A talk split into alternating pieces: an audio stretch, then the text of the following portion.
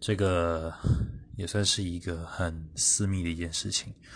但是真的是人生中目前最棒的时刻之一。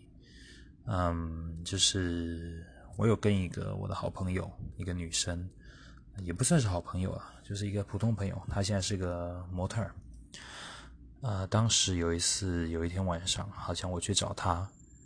然后我们就是当天晚上在一起有上床，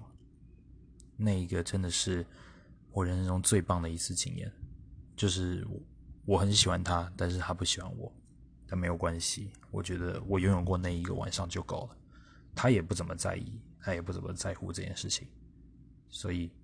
对，有一点不太符合社会价值，但是真的是我人生中目前最棒的一次。